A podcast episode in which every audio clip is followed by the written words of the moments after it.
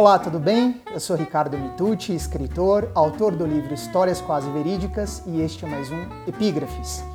E no programa de hoje eu tenho a honra e o prazer de receber um querido amigo, o jornalista, cronista e poeta Vladir Lemos. Vladir, como vai, querido? Muito bem, cara. Tudo bem? Prazer, a honra é minha. Prazer é todo meu, muito obrigado por ter aceitado o meu convite. Eu que agradeço.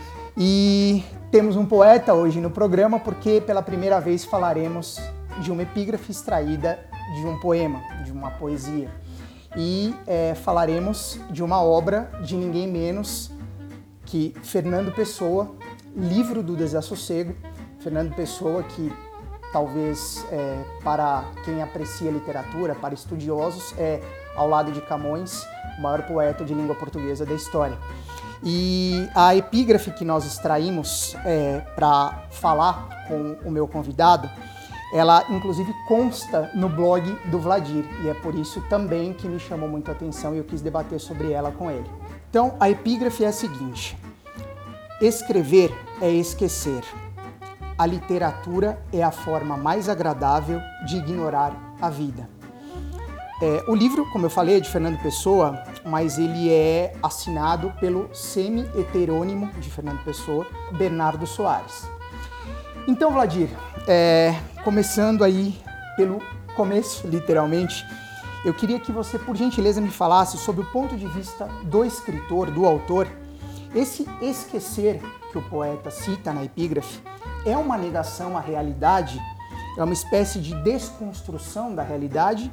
Ou é uma oportunidade de recriar a realidade, de reconstruir a realidade, na sua opinião?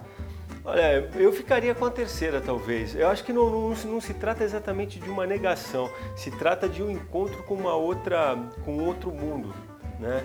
É, e é interessante notar também que esse tipo de coisa, e a gente vai falar disso, você já tinha me provocado um pouco antes sobre essa. Ele, ele é, na, na, verdade vai nas duas mãos, né? ele vale tanto para quem escreve quanto para quem está lendo. Exato. E se você prestar atenção em outros, em outros momentos da literatura, você encontra esse mesmo raciocínio em outros autores escritos. É, um, de forma diferente. Por exemplo, tempos atrás eu estava lendo o primeiro livro do Murakami uhum. e em determinado momento, quando ele está falando sobre a escrita, ele fala o seguinte: ele fala assim, bom, é, a literatura não é exatamente uma cura de si mesmo, mas é um, uma pequena ajuda nessa direção. E eu acredito, e quando separei esse trecho para constar do blog, é antes de tudo porque eu acredito demais nessa, nessa versão do fato. Uhum. É, e, e por, por, vários vértices, por exemplo, é, tempos atrás também estava lendo, eu não lembro exatamente quem era, mas ele falava do papel que a literatura tinha na vida e no cotidiano dele para conseguir se livrar das coisas do dia.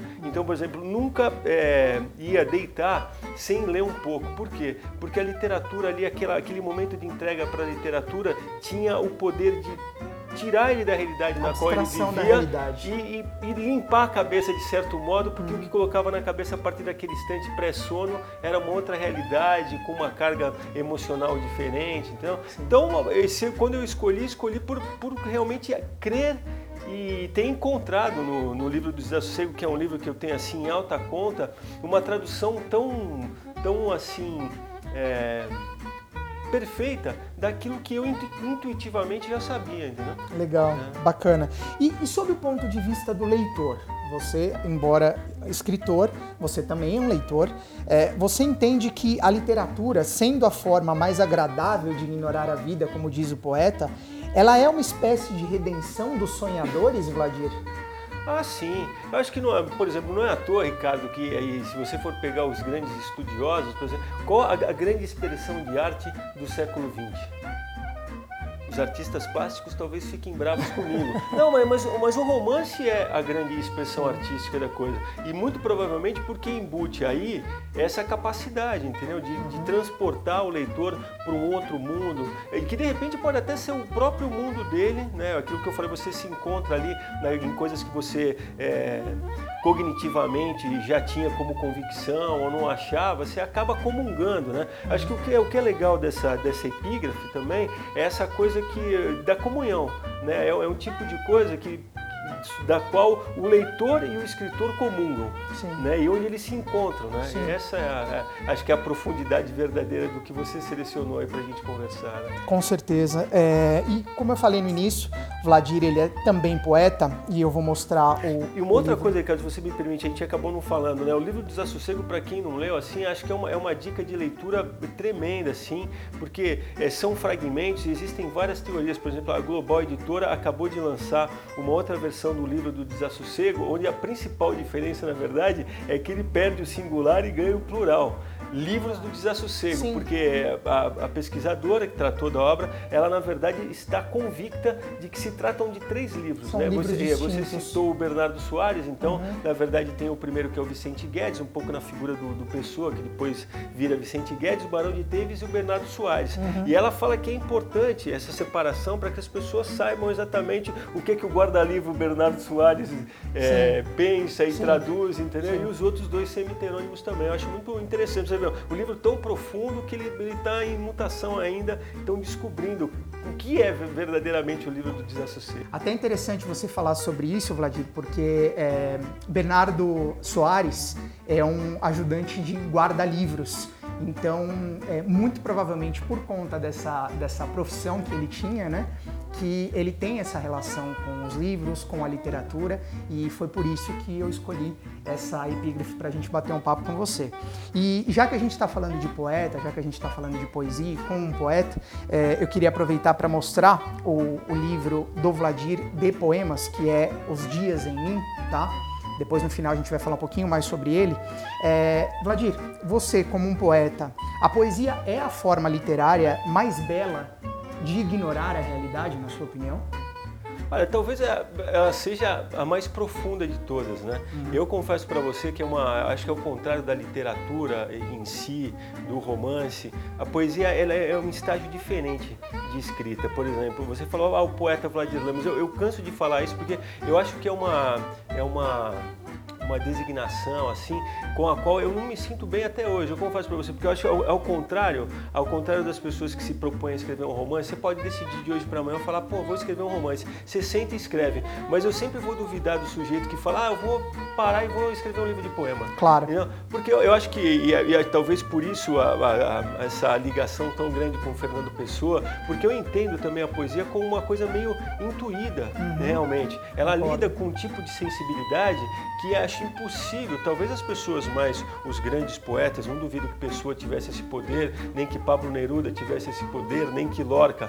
É, é, é uma, uma esfera da, da, da, sensibilidade que você não tem ela todo o tempo. Claro, né? concordo. E, e, e me faz acreditar, por exemplo, ter lido tempos atrás, pouco antes da morte do Ferreira Goulart, ele mesmo falando que em certo momento da vida, passou quase 20 anos sem escrever um livro de poemas. Uhum. Então eu acho que ela é realmente a mais bela, é a mais profunda e é a mais indomável também. Com certeza, né? concordo né? de novo. E acho que a beleza da poesia também, também vem um pouco dessa coisa de ser indomável, né? Você uhum. não sabe quando a poesia vai te chegar. Sim. Né? E o livro que você acabou de apresentar, meu, eu tinha feito um primeiro livro de poemas 27 anos atrás e vim fazer o segundo, não que eu tivesse parado de escrever, uhum. mas não é uma escrita contínua. Claro, né? justamente em função dessa questão da, da tal inspiração que talvez para a poesia é. seja algo mais é, é, não importante, mas talvez a poesia peça mais isso do que a prosa. Então eu vou, eu vou tomar liberdade de lembrar uma outra coisa também, que eu acho que a poesia acaba perdendo muito nesse sentido.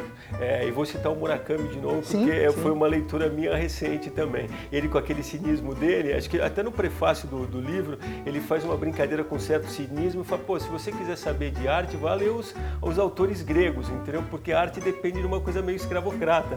O cara ara lá, prepara comida, e o, o artista fica ali filosofando. Sim. E eu acho realmente que a, que a, que a arte sempre é, precisou um, uma certa dose de contemplação. Uhum. E acho que o mundo está perdendo isso, porque o mundo está muito rápido. Eu acho Sim. que essa, a própria literatura, de uma maneira geral, espelha essa falta de contemplação. Sim. Talvez por isso ela não seja, às vezes, tão profunda. E a poesia acho que sofre mais com isso. Uhum. Porque acho que se a literatura, é, de uma maneira geral, precisa de contemplação, a poesia precisa de muito mais, né? Concordo.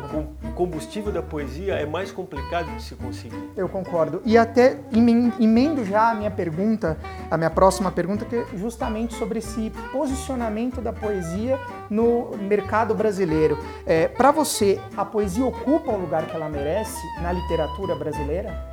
Não, eu não acho que ela ocupe o lugar que ela merece, mas também é, eu acho legal que a poesia continue sendo um pouco marginal. Uhum. Acho que faz parte do espírito da poesia também. Uhum. Porque você, que é um cara que conhece mais mercado do que eu, sabe que o mercado engloba tudo. E Sim. acho que se de uma hora para outra a poesia eh, tivesse um apelo mercadológico e mercantilista, ela ia perder boa parte da sua aura. Faz sentido, né? Claro. Então eu acho que, que ela, no final, obviamente que eu acho que as pessoas precisariam ler mais poesia. No final, eu acho que quem tem contato com a poesia é quem tem meio que uma vocação para ela, seja na condição de poeta ou seja na condição de leitor. De leitor. Né? Então, eu, eu, acho que. E vejo assim que ela resiste. Acho que isso é o bacana da poesia uhum. também. As pessoas talvez não prestem atenção e não encontrem a poesia porque ela não está na TV aberta, Sim. Né? ela Sim. não está na primeira estante quando você entra numa livraria. Mas se você for atrás, você vai encontrar poesia e você vai encontrar poesia sendo feita de uma maneira bacana,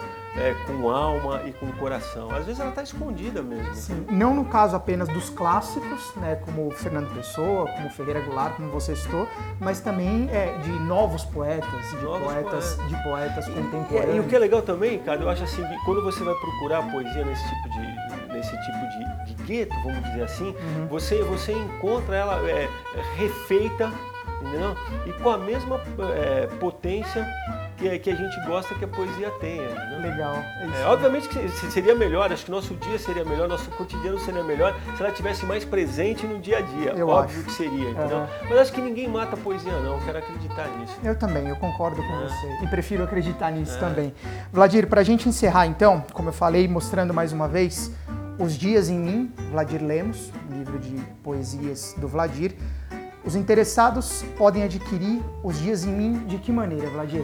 Oi, Ricardo, acho que é o mais fácil, como, como a poesia não está em todo lugar, a, a, distribuição, na verdade, a gente fez, é, é, foi uma tiragem pequena. Acho que a melhor maneira de chegar até o livro é pelo site da Dobra Editorial mesmo. Uhum. Dobra, é só colocar Dobra é, Editorial, vai aparecer o site, lá eles têm a o catálogo com esse título. A Dobra é uma, uma editora especializada nesse tipo de coisa, em poesia, para você ver que a poesia continua firme e forte, bravamente. É, então acho que é o caminho mais fácil de chegar até o, Legal. E para quem quiser acompanhar um pouco mais do seu trabalho como cronista, às vezes até é, um pouco mais do seu trabalho também é, além das câmeras no cartão verde, é, por favor, deixe o seu blog também. Bom, é, então é blogdovoadir.blogspot.com. É um blog que é intitulado Letras, Ataques e Firulas, né? Letras porque o que a gente está falando aqui, ataques porque o jornalista sempre tem que ser um pouquinho crítico e sempre Com tem certeza. que estar um pouco e firula porque é uma maneira de falar tudo que meio que adorna a vida. Às vezes eu coloco, eu tenho até colocado nos últimos tempos pouca poesia lá, uhum. mas de vez em quando coloco também, tem umas dicas de fotografia também que são de leitura,